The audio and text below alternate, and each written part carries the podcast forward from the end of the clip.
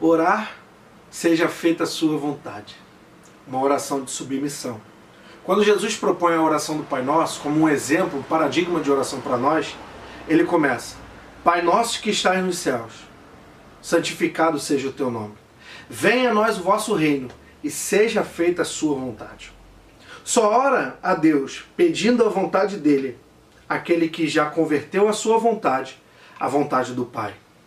Pedir a Deus seja feita a sua vontade é entender que os planos e os caminhos de Deus são mais altos do que os nossos.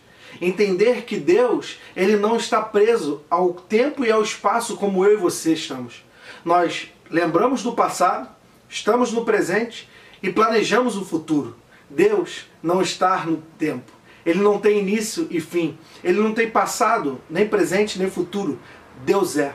Então, quando nós oramos, seja feita a sua vontade, nós estamos dizendo, Deus, eu creio que a sua vontade é melhor que a minha.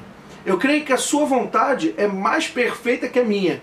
E eu me submeto à sua vontade. Isso é uma oração de submissão. É uma oração de reconhecimento a quem Deus é. É uma oração de conversão. Por isso, converta a sua vontade à vontade de Deus.